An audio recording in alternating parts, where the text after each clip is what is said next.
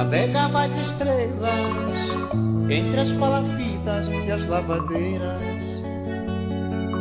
Nas minhas aventuras, buraca pirarara, piranha, peixe, boi, boto e gara.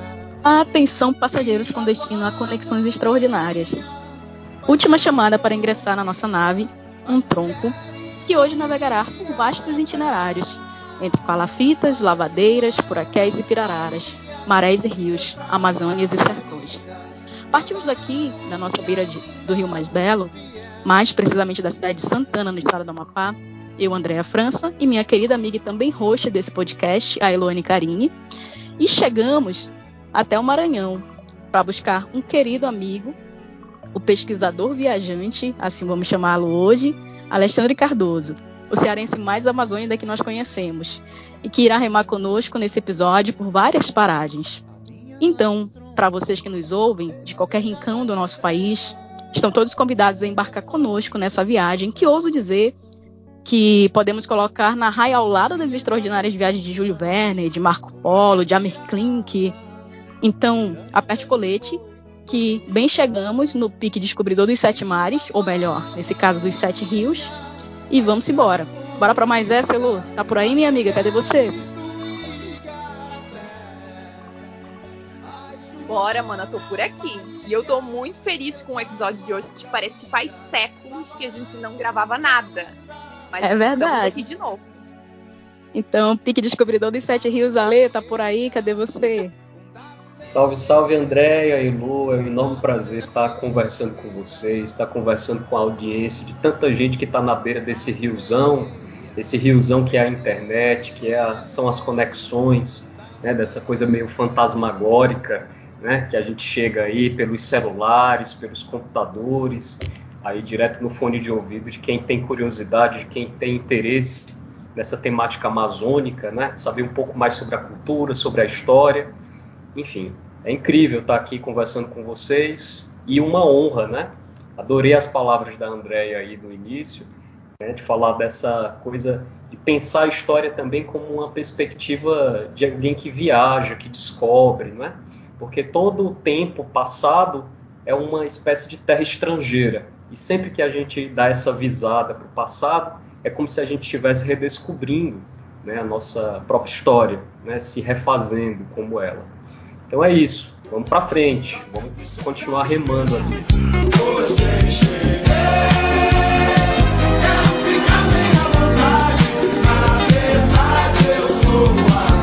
Então é isso. O homem já chegou no pique aqui, abraçou o remo e veio com tudo. No episódio de hoje, para vocês que nos ouvem, sejam muito bem-vindos também, embarquem conosco nessa viagem. E esse episódio hoje nós nos propusemos a trazer algumas reflexões muito particulares acerca do entendimento das populações, de territorializações e sociabilidade no contexto brasileiro.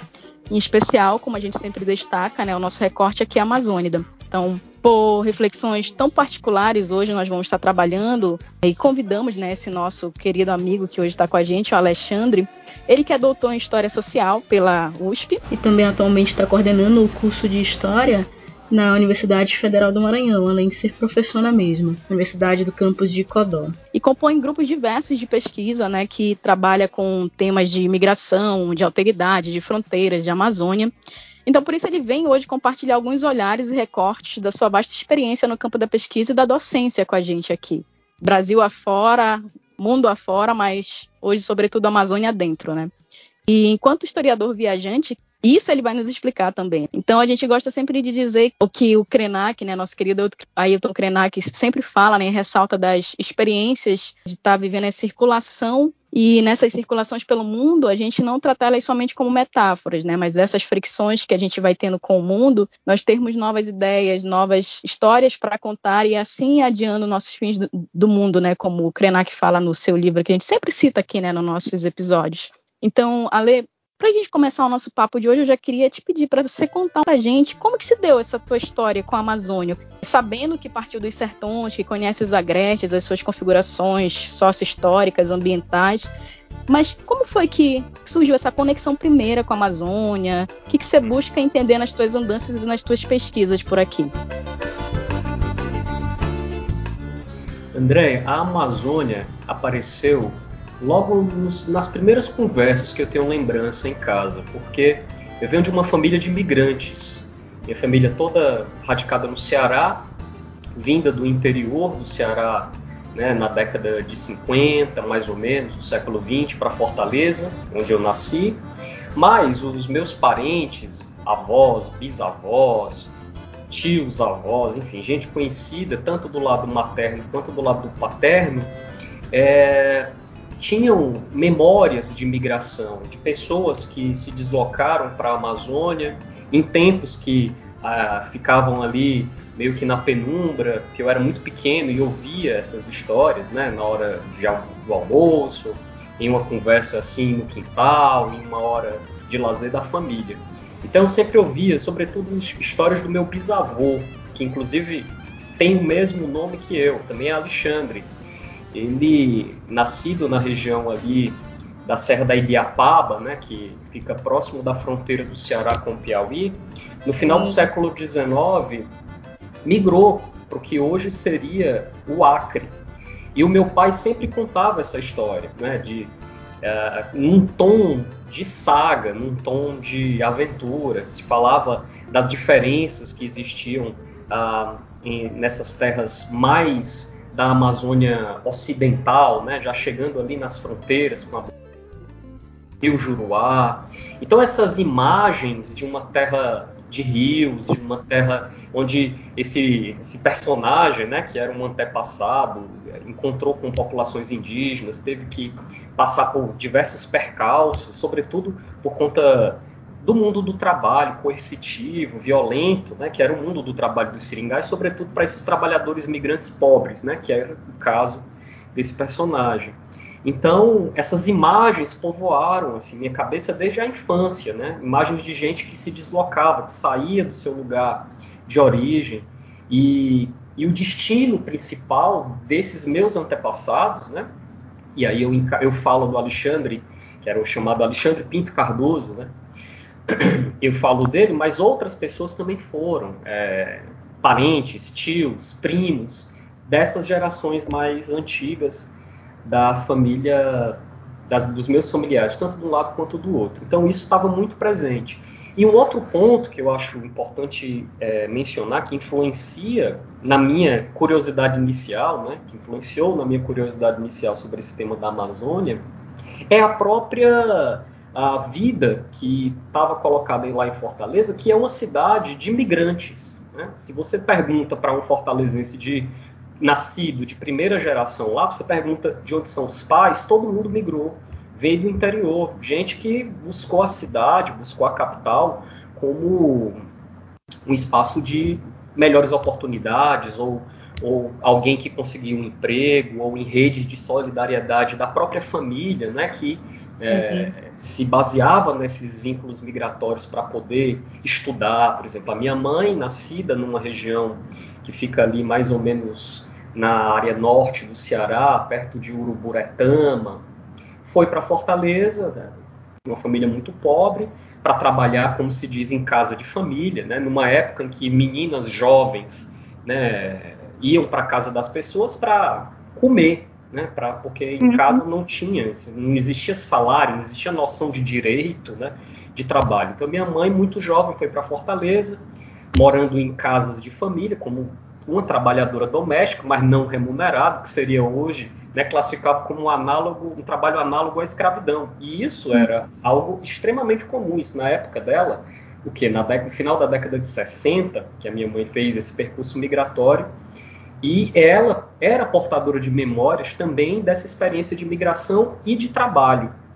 Então, a minha infância e a dos meus irmãos, né, no caso das minhas irmãs, sempre foi muito é, atravessada por essas lembranças. E quando eu decidi fazer o vestibular, né, lá em 2002, já se vão aí 20 anos, e eu fiz o vestibular para História na Universidade Federal do Ceará, isso já veio como uma questão na minha cabeça. Né? Estudar a história dessas movimentações de pessoas, estudar a história e que, que, influíam, obviamente, na minha experiência familiar, né, no que eu tinha como memória passada pelos meus pais, avós, mas também que eu sabia que fazia sentido dentro de uma conjuntura maior, coletiva. Porque se a gente fala, do, do sobretudo, das populações sertanejas, né, dessa área semiárida do Brasil, uhum. e de outras áreas também, né, porque não é só o semiárido que determina a pobreza, mas diversas outras questões é, que envolvem o, o, a questão do latifúndio, a concentração fundiária, né, a, a precária, precário acesso a, a, a, um trabalho digno, né, a, enfim, vários fatores que condicionam a pobreza e que essa, essa, todas essas condições falam também e se relacionam com a migração. Então, quando eu entrei na universidade, fazendo as disciplinas ali iniciais, né, história do Brasil colônia, é, depois seguindo história do Brasil império e tal, sempre era essa a questão que às vezes eu buscava no diálogo com os professores, né, ficava ansiando que em algum momento essa temática atravessasse o caminho das leituras.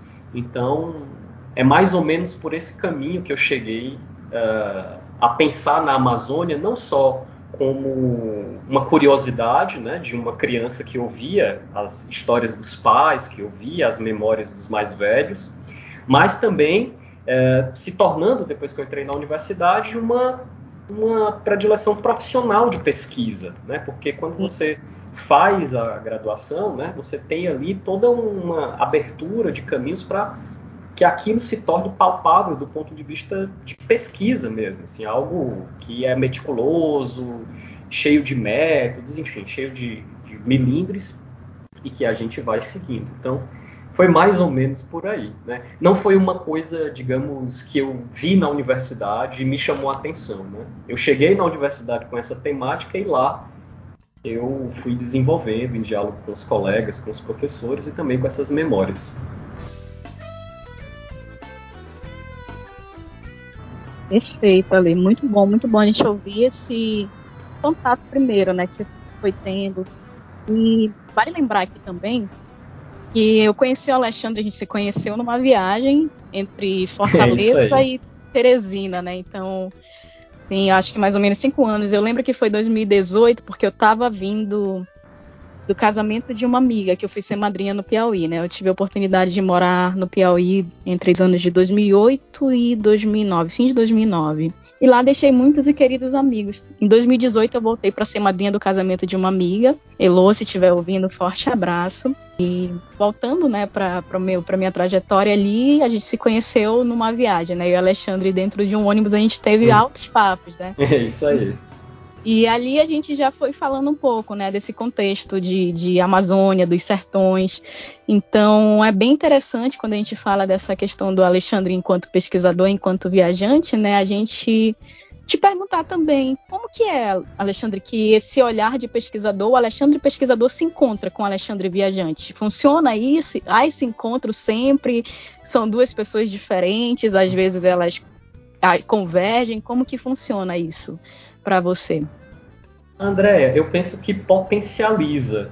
Tanto a viagem potencializa a pesquisa, quanto a pesquisa potencializa a viagem.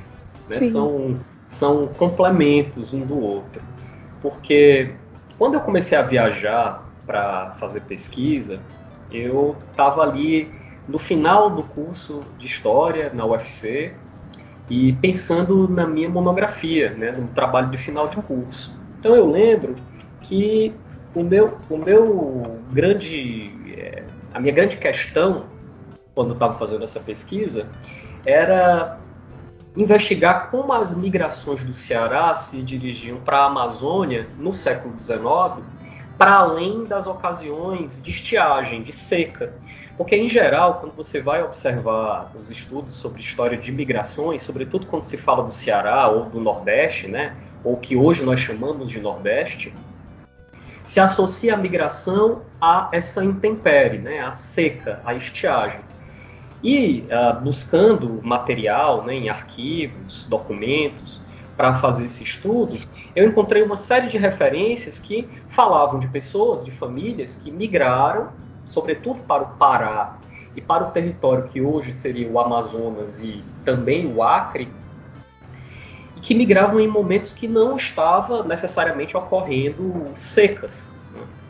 E essa era a minha questão. Então, eu falando com o meu orientador, o professor Eurípides Funes, lá da UFC, ele falou, cara, só nos arquivos aqui de Fortaleza, só nos arquivos do Ceará, ou nas bibliotecas, ou nas obras raras daqui, você não vai encontrar essas respostas. Você precisa ir para a Amazônia, você precisa ir para Belém, você precisa ver alguma coisa lá em Manaus, você precisa entrar em diálogo com quem está lá do outro lado, na outra ponta desse processo que você está estudando. Embora agora já se passaram 150 anos, sei lá, quase 200 anos daquilo que você está estudando. Então eu resolvi, né, quando concluí o curso, fiz um projeto de mestrado, então fiz o um mestrado lá na Universidade Federal do Ceará, em História também. E quando qualifiquei o trabalho, já resolvi fazer essa travessia. Comecei pelo Acre.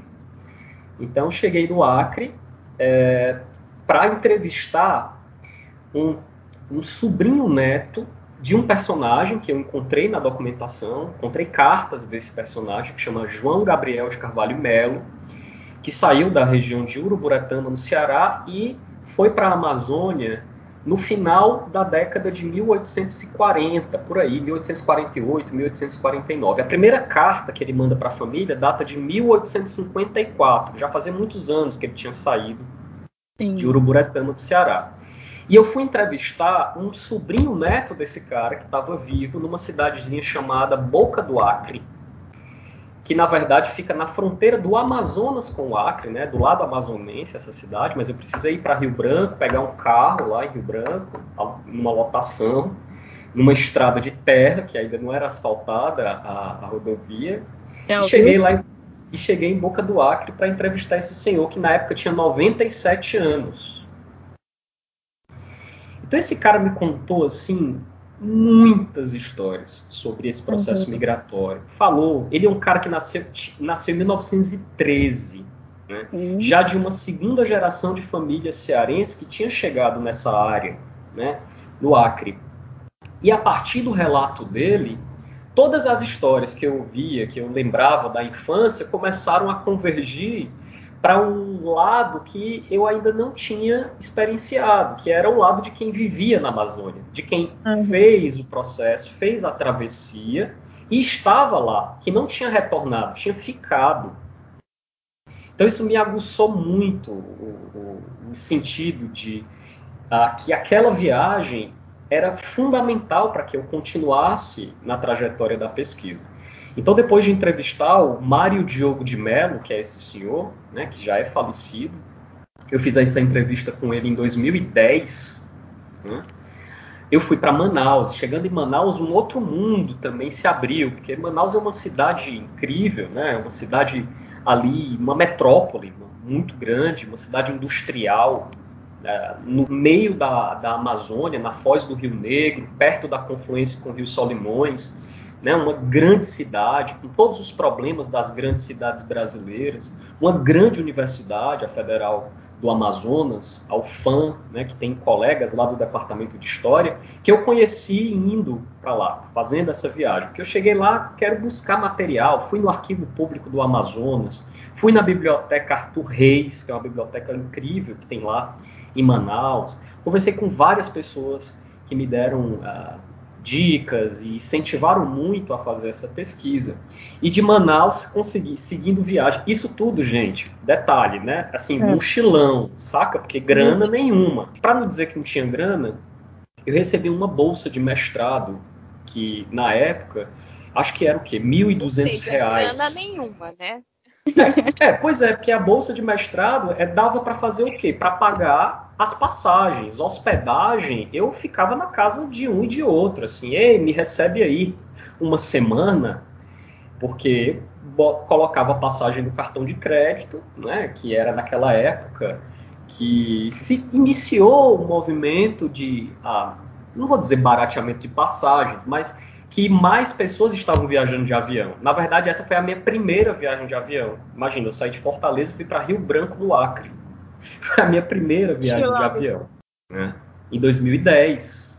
E isso para mim foi super impactante, porque chegando lá eu comecei a fazer assim, pensar do ponto de vista da profissão, né, como pesquisador e observando a história nesse ponto, né? Como alguém que depois vai produzir uma dissertação. Então, saindo de, de, de, de Manaus, fui para Belém. Lá em Belém, eu fiquei na casa de uma amiga que hoje é professora da UFOPA de Santarém, a Vanice Siqueira, né, que é muito minha amiga, uma querida amiga, e ela me recebeu na casa dela. Eu tinha conhecido a Vanice num evento é, de, de estudantes de história, o ERE, e a gente tinha ficado amigo e eu fui lá na cara de pau, ó, oh, Vanice, você me recebe na sua casa que tipo eu não tenho como pagar uma pousada. Naquela época ainda não era assim muito popular a ideia do hostel, Sim. do albergue. Então, eu não podia pagar o hotel com a grana que eu tinha. Então, ela me recebeu muito bem, fiquei lá com a família dela, né, aquela comendo aquela comida paraense maravilhosa que eu adoro, maniçoba, açaí, camarões, tudo maravilhoso. Quem vai ao Pará, açaí, ficou. Quem vai ao Pará, parou, tomou açaí, ficou. E fiz muita pesquisa também em Belém. Em Belém conheci uma pessoa que fez muita diferença nessa trajetória, que é a professora Franciane Gama Lacerda, que eu encontrei lá no Centur, uma pesquisadora de mão cheia e que trata, né, tem um livro sobre as migrações cearenses no Pará no século XIX. Então, nessa viagem que, que essa primeira viagem que eu fiz para a Amazônia foi uma visada, né, uma abertura de, de um horizonte assim de expectativas que me permitiu depois, né, isso aí foi posteriormente, quando eu retornei para o Ceará, avancei um pouco mais na, mais na dissertação, e aí eu decidi que eu tinha que voltar para terminar de escrever. Né? Então eu terminei de escrever a dissertação lá e eu escolhi a cidade de Manaus, que foi onde eu morei durante muitos anos. Né? Depois que eu fui para lá, só voltei para Fortaleza para defender o trabalho, né? defender a dissertação. E depois fiquei morando lá em Manaus. Aí já são outras histórias, mais histórias. boa. E alegria no coração. É, são muitas histórias mesmo. Inclusive, Alexandre chegou ao Amapá, mas isso a gente vai chegar daqui a pouco é. nessa parte também. Não pensem que ele não pisou no nosso estado, ele já esteve aqui também, viu, gente? Então, aproveita também para ressaltar que as temáticas que a gente escolheu para esse episódio, elas vêm como uma forma de nortear né, a nossa conversa de, sobre populações, sobre territorializações, sobre sociabilidades, que exprimem né, o fenômeno inevitável na trajetória das populações humanas, que é o deslocamento pelo mundo, as suas andanças, as migrações, apropriação física, simbólica dos territórios, né? Então, é natural do ser humano esse processo, né, de migrar. E é um fenômeno complexo e heterogêneo. Então, a gente vai pegar um pouco mais sobre essa questão da mobilidade geográfica das pessoas, né, as consequências sociais, espaciais que todos esses enfoques que a gente vai tratar aqui hoje a gente vai estar tratando nesse, nessa conversa ainda mais para frente, a gente vai pegar um pouco mais disso nesse momento, como sempre a gente faz nos nossos episódios com a Elo, que a Elo ela tem um GPS, Alexandre, que cê, talvez você não, não tenha ouvido ainda, mas nossos ouvintes já conhecem que o GPS da Elo é melhor do que o da NASA. Opa! Então ela, ela sempre chega, ela sempre chega aqui para nos localizar no, no, na, nas conversas, para ir um pouco mais a fundo, para fazer. Ela, ela vai além do Big Ben, na verdade, assim, né? Big Ben não nada. hoje nós, nós, temos um historiador como convidado. Olha a então, pressão! Não, não, sem pressão nenhuma. A NASA perde com esse teu GPS aí fácil, minha amiga. Então, chega aqui para já ir localizando também a gente nesse tema todo que a gente está falando aqui, dos papos de Amazônia, de andanças, é, a mobilidade, as migrações. Mas, assim, fala um pouco mais pra gente. De onde que vem essa situação toda aí da mobilidade no mundo, de migrações e companhia. Passa aí rapidão pra gente um panorama pra gente se localizar. Porque a gente já chegou chegando, com os dois pés na porta. Mas pera lá, vamos voltar um pouquinho aí lá. Não, não precisa ir antes do Big Ben, porque aí. 70 né, mais... mil anos acho que tá bom. Há uns 70 Beleza. mil anos. Então, mas manda pra nós. Eu, e antes de trazer esse resumão, eu quero dizer que eu tô muito feliz, eu fiquei muito feliz, Alexandre, por conhecer o teu trabalho. A Andrea já tinha comentado uh, das, das conversas que vocês tiveram. E depois eu fiquei curiosa em pesquisar mais a respeito. E o que eu mais gostei nas tuas pesquisas, li alguns trabalhos, uh, é a forma como tu escreve. Inclusive, comentei com a Andrea. Eu acho muito bonita, bonito quem combina essa capacidade analítica, né, criteriosa, fundamentada com uma escrita quase que poética. E eu acho tão bonito trazer essas experiências de pesquisa em textos que evocam subjetividades diversas dessas realidades sociais, dessas trocas uh, que tu tem. E eu admiro muito quem consegue escrever desse jeito. E, e vi alguns vídeos teus, inclusive dos historiadores dos rios, que mais para frente vamos abordar especificamente isso aí. E quando nós decidimos falar uh, sobre processos migratórios, populações, uh, nós já tínhamos comentado em outros episódios, só pontuamos.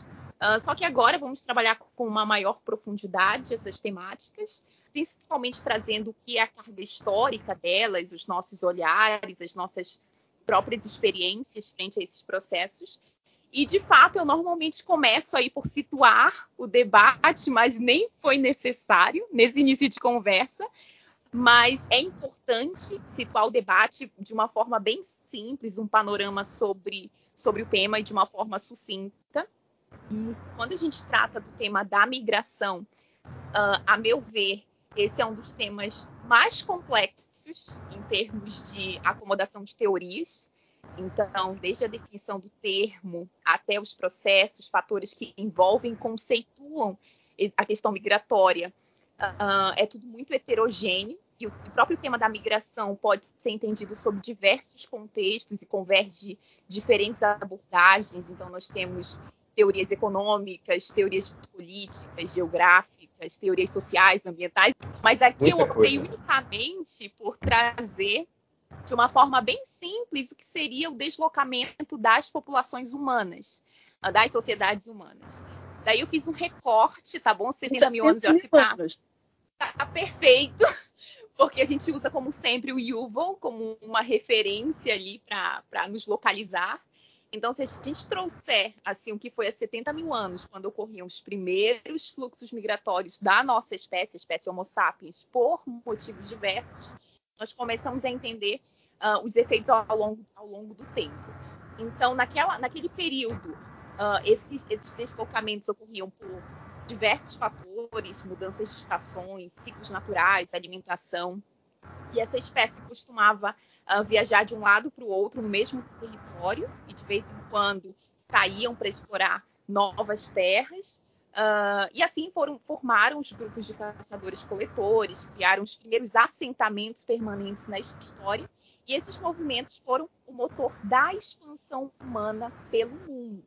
Então, se a gente traz um outro recorte ali ao longo dos séculos, uh, a gente tem, deve ter em mente que as populações humanas uh, continuaram a se expandir, se estruturar como sociedades, passaram a se apropriar física e simbolicamente dos territórios, fundando suas identidades identificações, afinal não existe identidade sem território, isso eu aprendi num curso do professor Alfredo Wagner, nova cartografia social da Amazônia.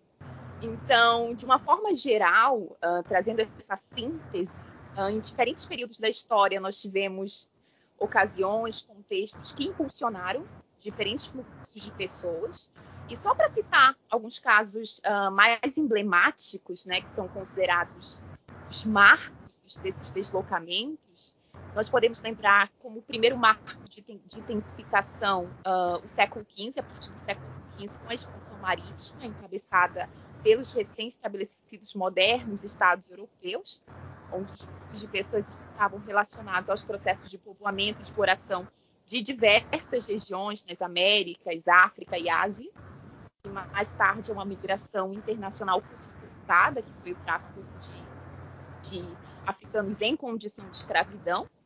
Uh, fazendo outro recorte ali ao longo do século XX, nós tivemos as duas grandes guerras e os sucessivos conflitos, com a intensificação do processo de globalização, e tudo isso uh, impulsionou novos processos migratórios intensificados, em especial com uma, uma figura dos refugiados, uh, que devemos lembrar, Agora, trazendo um pouco mais para o nosso contexto aqui, o contexto da América Latina e Caribe, eu trago aqui o trabalho do professor uh, Luiz Aragão, do Núcleo de Estudos Amazônicos, que estuda a fundo os processos migratórios aqui na, na região amazônica. E ele sintetiza que dentro dos cinco séculos de história, desde a chegada de Colombo, uh, essa região passou por quatro grandes etapas migratórias. A primeira delas foi uh, esse início, né, que chamam de conquista, a invasão das terras, a independência, onde houve a ocupação territórios pela popula pelas populações que vinham dos países colonizadores e pela população africana em condição de escravidão, mencionar. A segunda etapa seria esse período de grandes migrações europeias para o chamado Novo Mundo, isso metade do século XIX, início do século XX. A terceira etapa corresponderia aos anos de 1930 e 1960, e, segundo o professor, apresentou retração dos internacionais tradicionais e o aumento das migrações internas para as grandes cidades. E a quarta etapa teria início nessas últimas décadas do século uh, tornou o aumento da migração uma constante. Agora, no caso da Amazônia, uh, mais especificamente, é possível inferir que as mais emblemáticas uh, ondas migratórias, aí o Alexandre vem para nos esclarecer, é possível inferir que as mais emblemáticas né, ondas migratórias ocorreram em razão dos ciclos econômicos na região e os projetos desenvolvimentistas relacionados à extração mineral, que foi o caso uh, do Amapá. E eu queria saber, Alexandre, exatamente assim, se a gente parte para essas questões teóricas uh, do assunto. No caso brasileiro, parece que sempre houve esse caráter compulsório dessas migrações regionais ao longo da história, sempre em busca de melhores condições de vida, de trabalho. Então, como a gente consegue explicar para as pessoas os processos migratórios na região amazônica? Assim, se a gente pega o decurso da formação econômica, social e os seus efeitos sobre os dias de hoje. E uma outra questão, é possível identificar um novo padrão migratório para a nossa região, para a América Latina no século XXI? Eita, Elô, vou tentar responder aqui o negócio. Perguntas muito complexas. Complexo, viu? Assim, vou aqui fazer, um, fazer um arremate aqui, tentar puxar aqui para ver, para tentar responder a tua pergunta. Vamos lá duas questões, né? Achei muito interessantes as reflexões que você fez, né? Pontuando sobre os deslocamentos humanos, a, a ligação disso com territorialidade, né? O debate que é incrível, tá? Feito pelo professor Alfredo Wagner e os pesquisadores da cartografia social da Amazônia, tudo isso é muito é precioso para o debate sobre migrações, ainda mais quando a gente fala do território amazônico, né? Eram três as caravelas que chegaram da além-mar. E a terra chamou-se América, por azar. Em termos iniciais, sim, é importante salientar que essa área da Amazônia, que a gente conhece por Amazônia, ela ficou durante um, bastante tempo assim um pouco fora do radar né, das possessões coloniais portuguesas, no sentido de que era uma área muito difícil de ser devassada. E uma das primeiras barreiras para devassar essa área era a grande quantidade de populações indígenas e a sua resistência.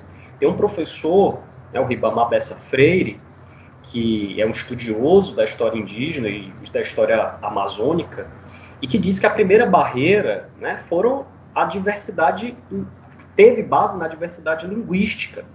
Era muito difícil penetrar na floresta, não só por conta das, das questões é, do desconhecimento sobre a natureza, né, os rios, enfim, mas também do desconhecimento dessa alteridade, né, de se colocar, de se ver o outro.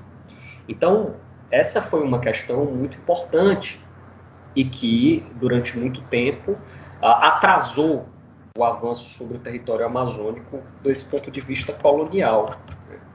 Então, os primeiros encaminhamentos ali, núcleos, né, que foram sendo posicionados na beira dos rios, né, vinham, sobretudo, a partir do trabalho de religiosos, né, que foram deslocando populações de áreas mais centrais das florestas, chamados descimentos, para áreas mais próximas das margens, justamente para organizar essa, digamos, versão produtiva aí do trabalho do período colonial baseado na força de homens e mulheres indígenas, né, na labuta dessa população convertida, né, entre aspas, ao, aos ideários católicos.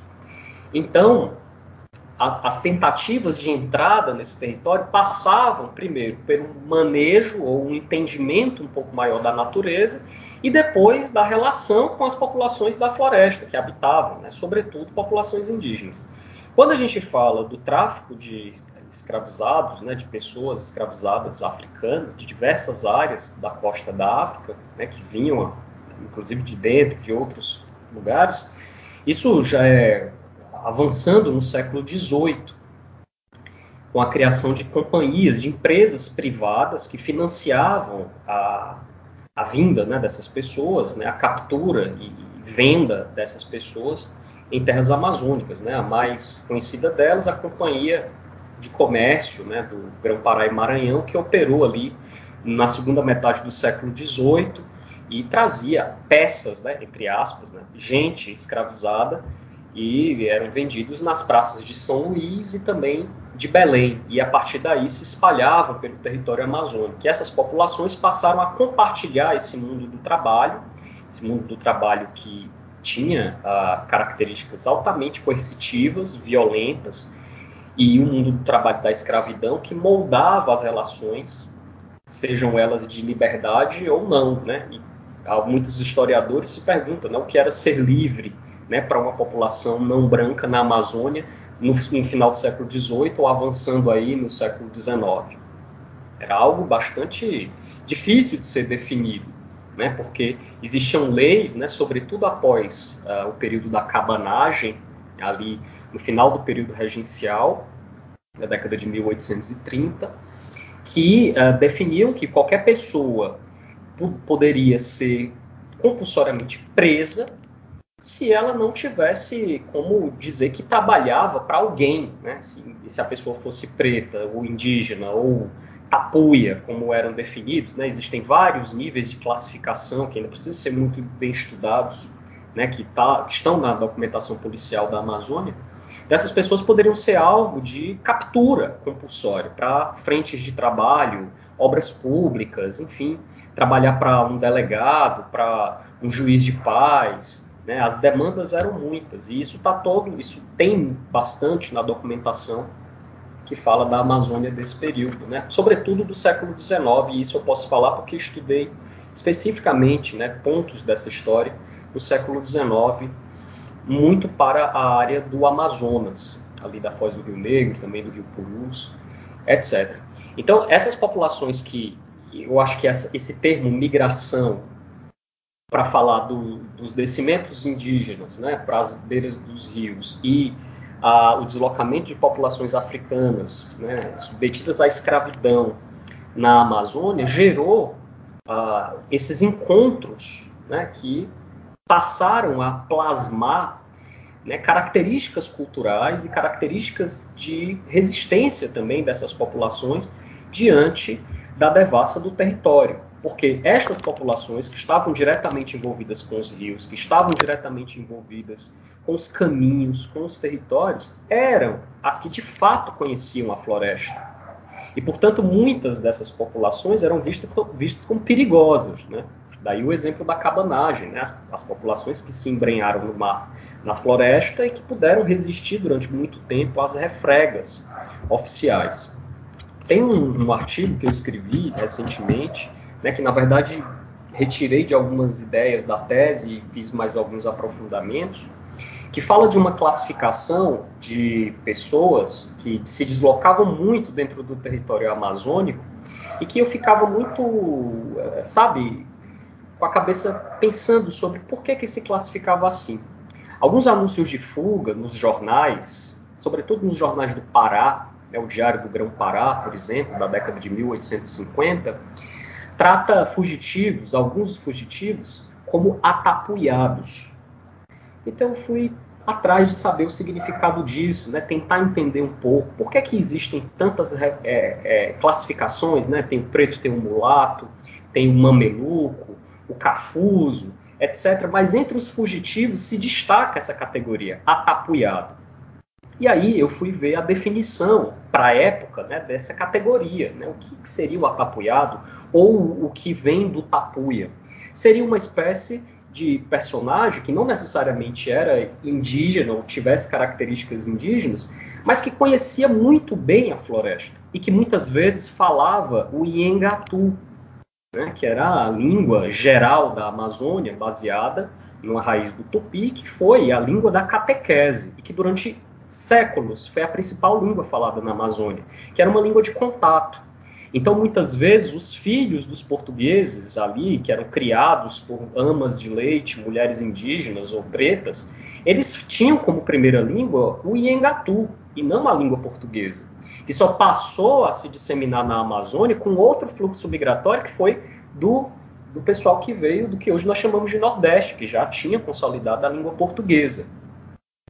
Então, os atapuiados eram um grande problema, porque eles conheciam muito bem a floresta. Então, o fugitivo atapuiado era muito mais perigoso, tido dessa forma. Né? Então, tem alguns relatos, por exemplo, eu encontrei uma definição sobre o tapuio, né? ou a ideia do tapuio, no jornal, que é, que é interessante, é quase poético, né? numa perspectiva daquele indigenismo do, do século XIX, né? ou, ou melhor, indianismo, que romantizava a figura do indígena, mas que quando a gente olha para a Amazônia, isso era sinônimo de perigo, isso era sinônimo de algo que deveria ser disciplinado, que deveria ser controlado, porque fugia do regramento dos mundos do trabalho que eram desejáveis né, para o comportamento dessa população.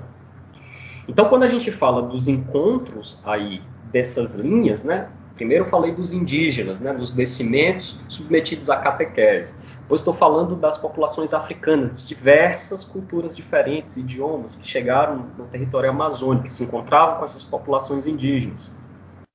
E aí a gente tem desses encontros um universo social bastante complexo, né, que uh, faz parte tanto do, do, Pará, como do Amazonas, como do Amapá, como uh, de Roraima, do, de Rondônia, do Acre, enfim, e que se enraizou nessa sociedade.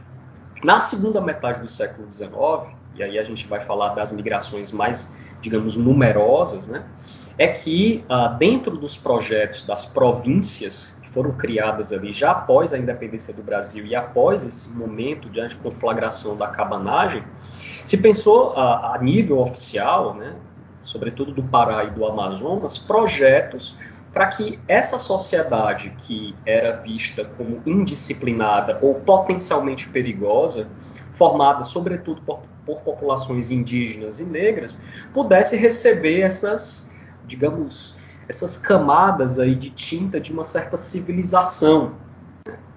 que pudessem ter colônias fixadas ah, com agricultura em áreas né, pontuadas aí ao longo da calha dos rios, o projeto da criação da Companhia de Navegação e Comércio do Amazonas, né, pensado em primeiro plano pelo Barão de Mauá, que colocaria linhas de navegação, né, linhas de navegação a vapor que sairia do Pará e iria até Manaus, na, na, nas paradas dos rios, né, teriam que ter colônias de trabalhadores, enfim, tudo isso numa perspectiva de reformar essa sociedade que era tida como o avesso do que eles entendiam por modernidade só três caravelas e valeram mais que o mar. Quanto aos índios que mataram,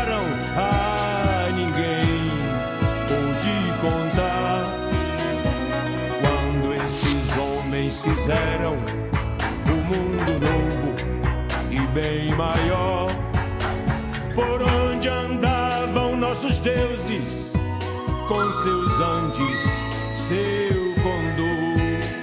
Que tal a civilização cristã e ocidental?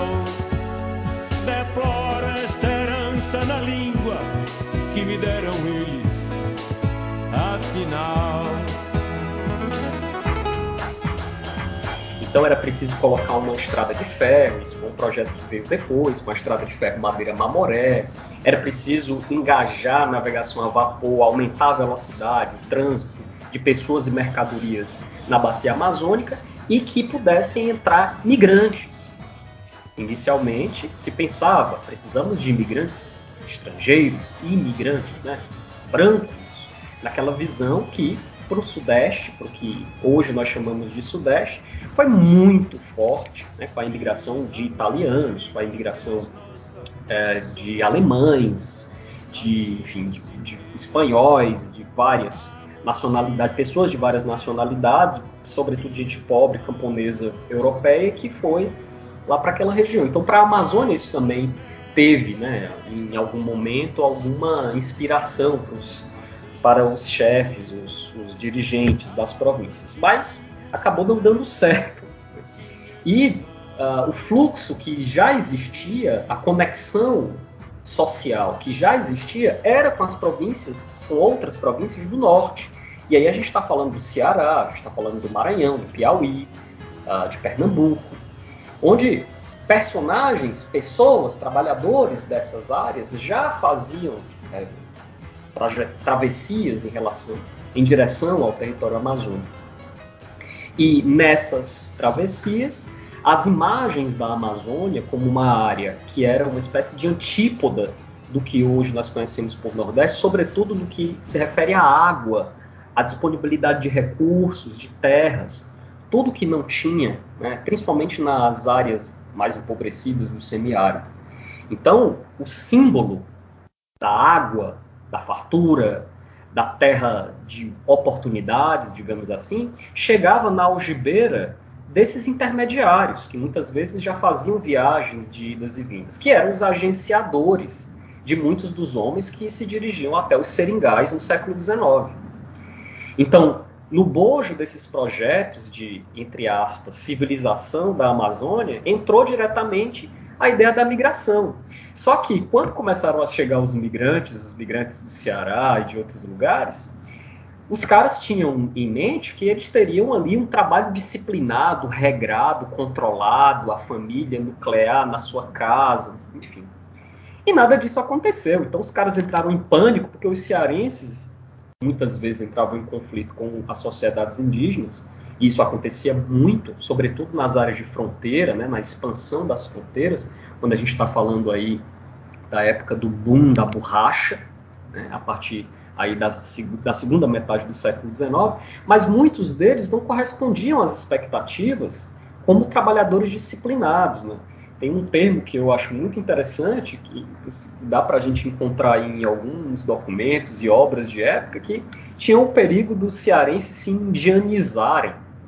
Isso me chamou muita atenção, inclusive foi uma das, das dos pontos mais importantes isso já da tese, né?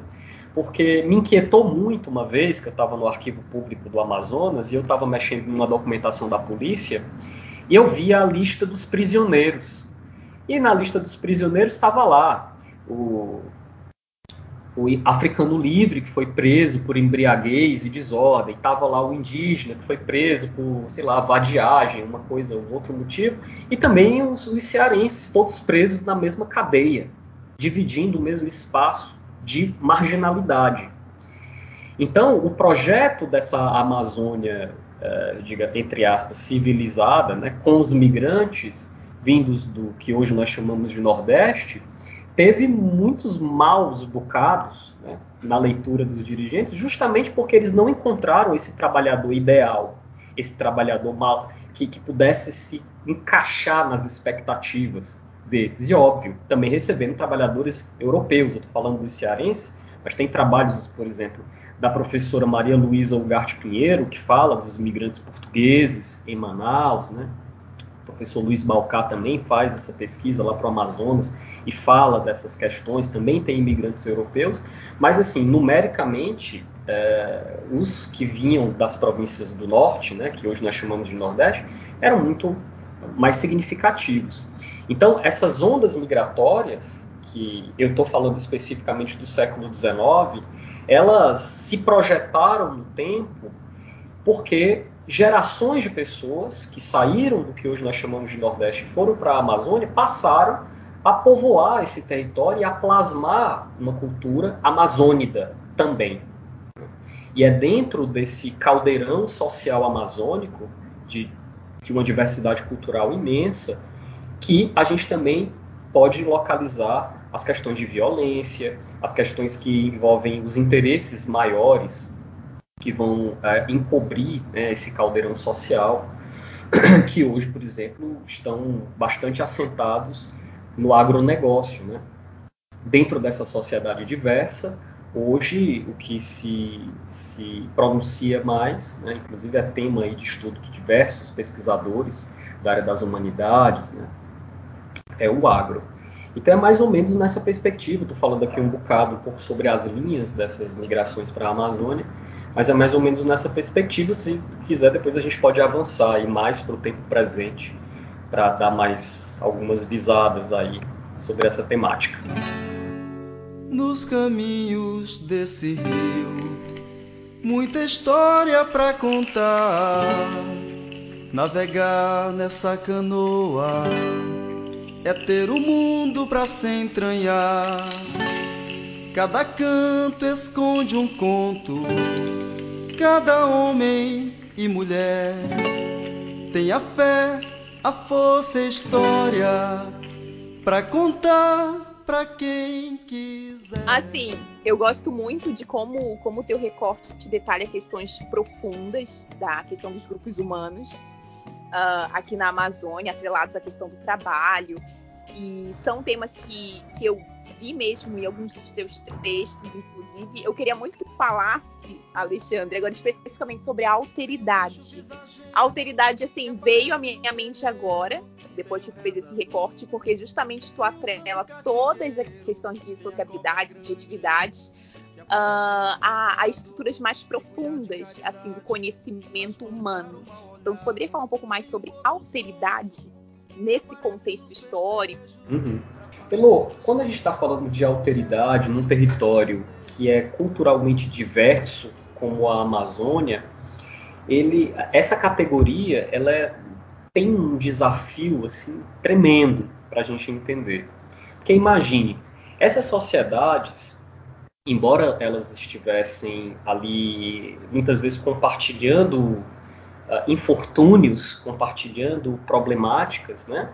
migrantes vindos do, das, das outras províncias, populações negras sejam libertas, livres ou escravizadas, e populações indígenas, que também às vezes compartilhavam condições de subalternidade, quando esses encontros aconteciam, ah, diferenças vinham à tona. Né? E o outro poderia ser chave para abrir portas no sentido de você ultrapassar as barreiras culturais ou ressignificá-las e incorporá-las, ou poderiam ser uh, uma barreira, uma barreira de algo se configurando como algo hostil. No caso especificamente da relação entre os migrantes cearenses e as populações indígenas, são muito conhecidas os episódios das correrias, né, correrias que eram massacres feitos por trabalhadores, né, pessoas que eram engajadas nos seringais, que se transformavam em capatazes e que atacavam aldeias indígenas. Isso é muito conhecido naquela região ali do oeste do Amazonas, do Acre, de Rondônia. Tem diversos trabalhos que falam do rapto de mulheres, né, do rapto de meninas indígenas e que até hoje se pronuncia, né, quando a gente está falando de deslocamento de fronteiras, a gente está falando de áreas em que essa sociedade nacional, essa sociedade nacional que se, que, que se enxerga como fronteira produtiva e que avança sobre a Amazônia, quando essa sociedade se depara com territorialidades que não se conectam com o seu projeto não se conectam, conectam com o projeto de expansão ou de aproveitamento da terra, da floresta. E isso gera conflitos. Então, na esteira desses conflitos estão desafios de alteridade. Né? Que visões estão em jogo?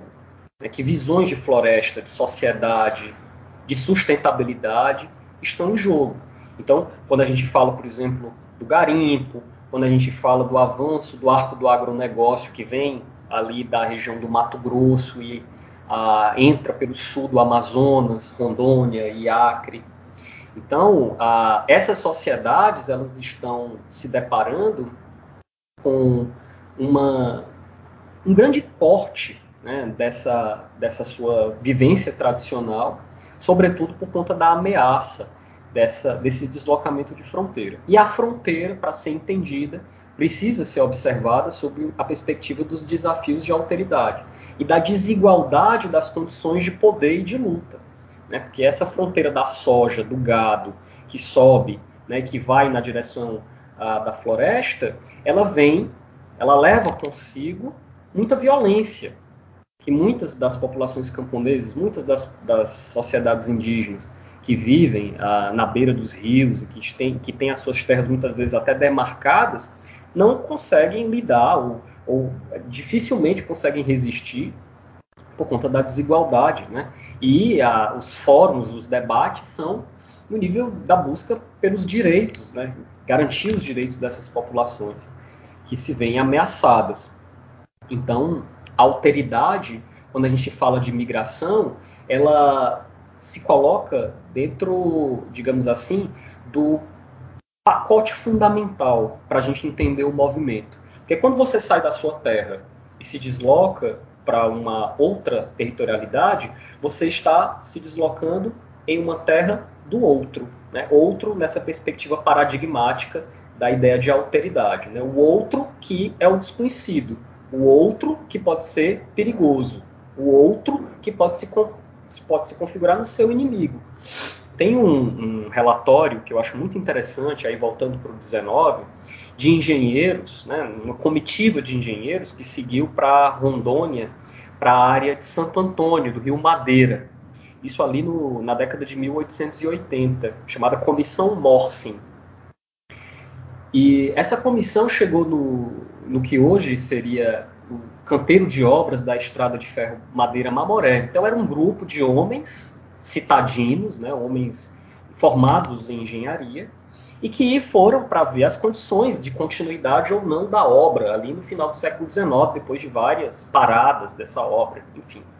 Então os caras saíam, imagine, saíam do Rio de Janeiro com uma visão de Amazônia, uma visão desse outro possível, né? O outro que, que potencialmente poderia ser encontrado na Amazônia, que eram as sociedades indígenas.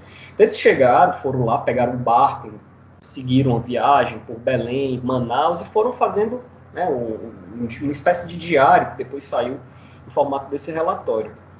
E é muito interessante como eles observaram, né, de uma maneira muito oposta, as sociedades indígenas quando chegaram lá nesse território. Né? Os caras tinham uma visão dos indígenas, quando chegaram lá, viram que os indígenas estavam defendendo aguerridamente o seu território. Os indígenas Acanga Piranga, os indígenas Arara, as populações que viviam ali na região do Rio Madeira.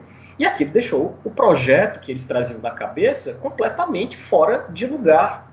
Que a Amazônia, como é que a gente vai construir uma estrada de ferro no território dessas populações? Porque o projeto não contemplava que naquela floresta existiam pessoas habitando e que não concordavam ou não se conectavam com este projeto de modernidade, de estrada de ferro. Como? Então, é que parece muito óbvio isso, porque quando isso. a questão da, da própria da alteridade conceito vem muito a questão da autorreflexividade. Então, é a questão da gente se conhecer também enquanto pesquisador e conhecer o outro. Então, depois que, que para mim, um divisor de águas na minha formação foi o curso da nova cartografia social da Amazônia.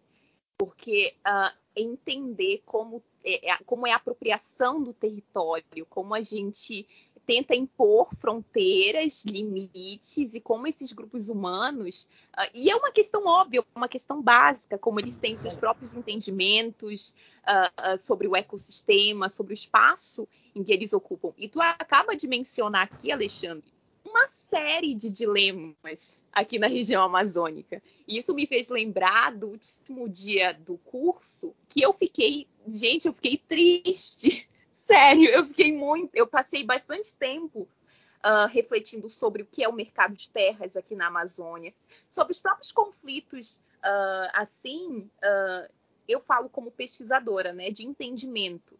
Então, depois disso, eu tentei muito buscar essa interlocução de saberes. Então, vendo essas questões muito óbvias de entendimento sabe? De, de, de compreender que tu, tem, tu detém aquele saber, mas não é uma verdade absoluta, que existem esses grupos humanos que vão te ensinar tanta coisa, e aqui eu sempre lembro da, da dona Marciana, do Quilombo do Maruanu, vou falar, de, vou falar dela novamente, porque a minha tese de doutorado é sobre as louceiras do Maruanum, aqui na, no Quilombo do Maruanum, no Amapá.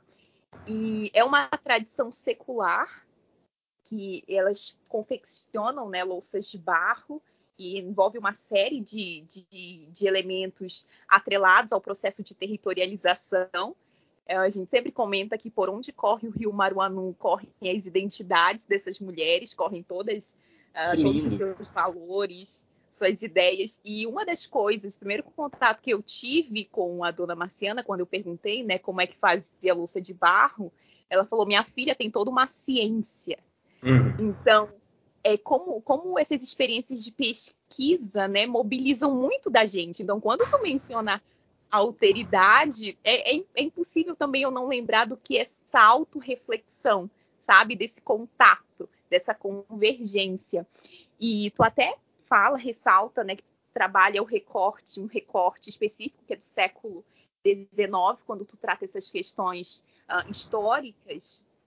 Isso me fez me fez lembrar também, a gente pode trazer para para o cenário atual, porque eu lembrei agora de um trabalho também do professor Luiz Aragon, sempre menciono ele por aqui, porque ele tem um livro muito, muito, muito bacana chamado Amazônia, Conhecer para Desenvolver e Conservar. Então, ele trabalha com vários temas que, justamente, são temas para debate, que abrangem toda esse, todas essas questões que tu acaba de mencionar. A gente tem que lidar com uma série de, de, de dilemas, de, de obstáculos uh, uhum. para a gente é, partir primeiro de conhecer, né, o, o, básico, conhecer a Amazônia. Ainda é algo que a gente não, não consegue Assim, a gente ignora muita coisa. Não, o que eu queria te falar, assim, é, nesse sentido do conhecer a Amazônia como um passo Sim. fundamental para a gente entender o território e as populações que, que vivem, né, as identidades, as culturas, etc., era justamente o que essa era uma parte justamente ignorada. Essa ideia, a Amazônia era pintada como um território vazio, como uma folha de papel em branco. Essa era a ideia colonial, que olhava não só para a Amazônia, mas olhava também para o continente africano, por exemplo. Sim. Olhava para diversas áreas que eram tidas como de exploração mesmo, né, de exploração econômica. Depois tomaram né, o mito do vazio demográfico, que foi Exatamente. bastante utilizado para isso. Exatamente. Tem uma, uma, um ponto muito interessante dessa que talvez seja uh, um exemplo assim do quanto isso pode ser brutal. Os Estados Unidos, na década de 1850, na verdade, uh, o sul dos Estados Unidos tinha um personagem que era um oceanógrafo, né, chamado Fontaine Maury. Esse cara tinha uma teoria uh, de que o rio Mississippi e o rio Amazonas eram conectados por correntes marinhas, correntes oceânicas. Então ele dizia que se uh, alguém soltasse um tronco de madeira na foz do rio Amazonas, ele, o tronco, ficaria boiando pelo mar e chegaria lá na foz do rio Mississippi, nos Estados Unidos, no sul dos Estados Unidos. E esse cara tinha um projeto em mente, que era o seguinte: a ideia de transferir a população escravizada do sul dos Estados Unidos para a Amazônia. Porque os Estados Unidos estavam passando por um processo ali de conflitos internos, né, essa questão racial explodindo. Depois veio a Guerra de Secessão, né, com o Norte, que já tinha abolido a escravidão. E ele tinha esse projeto, lá nos idos de 1850, de justificar um projeto que pudesse transferir a população afrodescendente, a população, sobretudo a população escravizada do sul dos Estados Unidos para a Amazônia. E um, dois viajantes, dois militares norte-americanos, fizeram uma viagem, né, partindo da, da parte andina e descendo os rios né, amazônicos, para tentar ver a viabilidade desse projeto. Então, assim, se pensava a Amazônia como esse lugar quente e potencialmente o lugar onde se poderia reproduzir a sociedade sulista dos Estados Unidos, dos, das plantações de algodão, e poderia se destruir tudo que existia na Amazônia, culturas indígenas e tal, em prol desse projeto.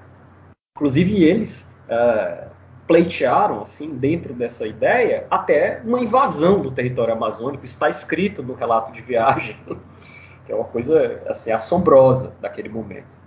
Então, essa área do território amazônico, ela já foi pensada em diversos níveis, como essa folha de papel em branco, que poderia servir aos interesses uh, de, de, pessoas que tinham capital, né, grande capital, no caso dos, dos exportadores de algodão do sul dos Estados Unidos, proprietários, senhores de escravos, e que entrou na alçada desses caras, como entrou na alçada depois, né, obviamente com outros termos, em outro projeto, do Henry Ford, que fez lá a Fordlândia, né, imaginando transformar a Amazônia numa produtora de borracha ali, mas o cara se ferrou Sim. porque não fez nenhum cálculo, nenhuma reflexão sobre a sustentabilidade de plantar as seringueiras como ele fez e acabou não dando certo. Mas enfim, era esse ponto aí ah, que o limite dessa ideia de alteridade, do outro não enxergar especificidades né, da territorialidade amazônica, que pode, pode ser um exemplo do século XIX, mas que atravessa a história aí se a gente for expandir essa noção.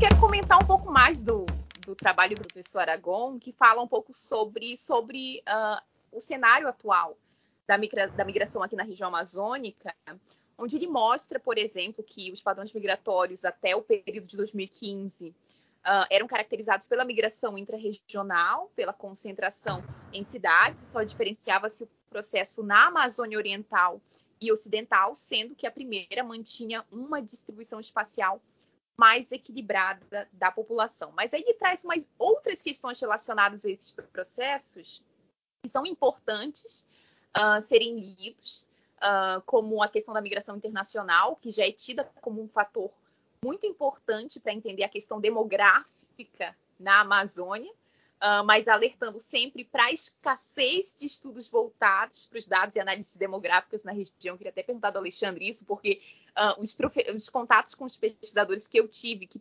pesquisam sobre migração aqui na região amazônica, falam da escassez de fato, né?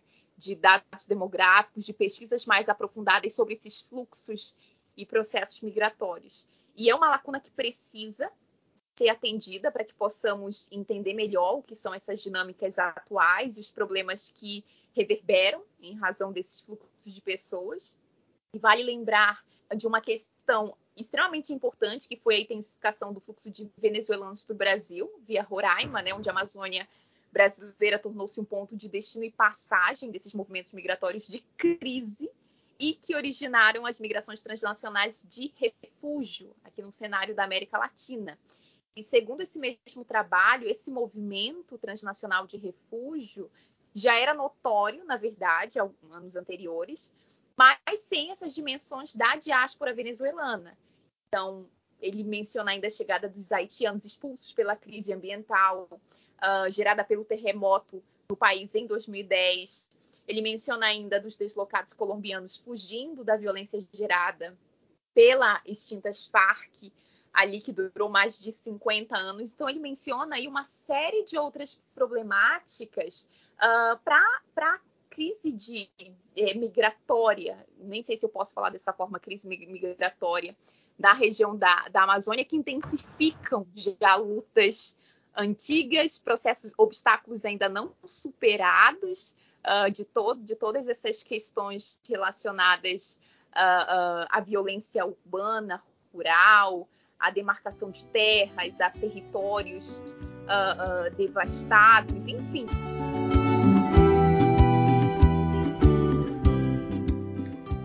Eu ouvi nessas conversações todas até aqui, né, nossas, me fazia voltar alguns episódios nos quais a gente já falou sobre a formação social da nossa região. A gente já introduziu em alguns outros episódios sobre esse tema. E me fazia lembrar também, voltar na, na memória, em algumas lembranças pessoais da familiares. Minha família, tanto por parte de pai quanto por parte de mãe, é parte desse processo né, de migração também aqui para a Amazônia, de pessoas que foram acolhidas. Então, meu avô, por parte de mãe, também cearense. Meu pai é maranhense, né? Então, de Balsas. E minha avó materna, ela é remanescente do, de um dos quilombos nossos aqui do Amapá. E vocês conversando, a gente conversando aqui, foi me lembrando muito também hoje por esse outro olhar. Quando o Alexandre falava, pessoas que vieram e ficaram, que vieram de tantos outros espaços, de tantas outras localidades. E aqui a gente foi ficando, e aqui a gente tem ficado e construído, né? Esse nosso território. Sim, me lembro com carinho agora, nesse momento também, dessa passagem toda que a gente vem fazendo enquanto família aqui, né? A minha família, nesse caso, na pessoalidade dessa palavra que eu tomo nesse momento. Uhum. E é, a gente ainda pode lembrar, né, também, quando a Elo ia falando aqui dos estudos do professor Aragon, que a gente também tem nesse momento mais algumas possibilidades quando a gente fala dessa, desse sentido da migração na atualidade.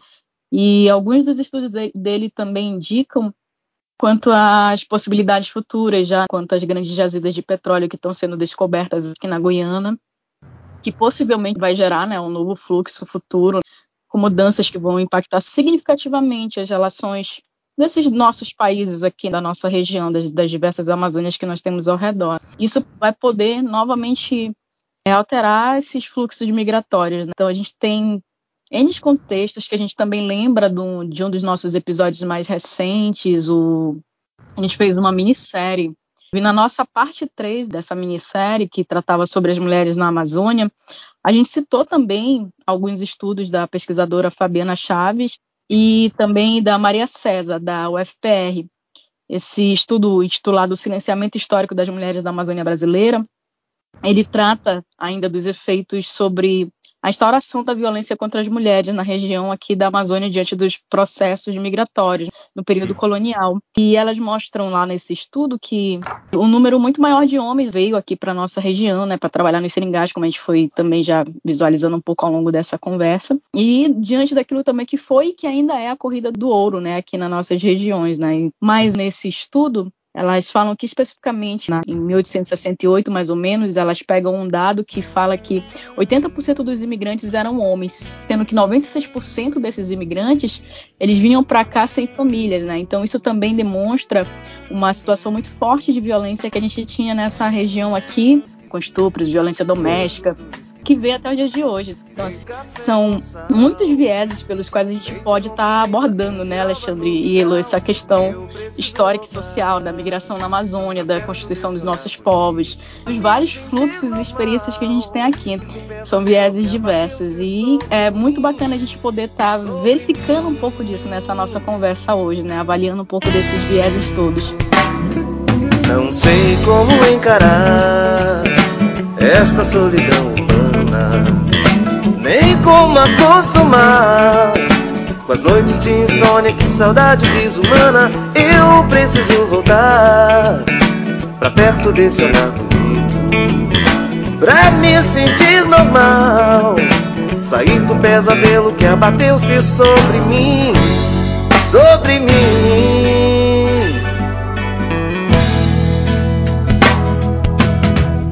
Vou voltar de qualquer jeito se preciso a pé. Com sorte na carona de um caminhão. Quem sabe de avião, nem que seja na asa. Eu vou voltar pra casa. Vou voltar de qualquer jeito se preciso a pé. Com sorte na carona de um caminhão. Quem sabe de avião, nem que seja na asa. Eu vou voltar pra casa. Eu vou voltar pra casa. Vou voltar. Há quem seja de voltar, como há quem seja de ficar. Nós de certo voltaremos para a segunda parte deste episódio porque nossa viagem ainda não terminou. Estamos fazendo lindas conexões e contamos com você na próxima parte. Então, como de costume, logo menos tem mais. Nos siga no Instagram, arroba na beira do rio e compartilhe com seus amigos este episódio. Com as noites de insônia, que saudade desumana, eu preciso voltar pra perto desse olhar bonito pra me sentir normal. Sair do pesadelo que abateu-se sobre mim, sobre mim.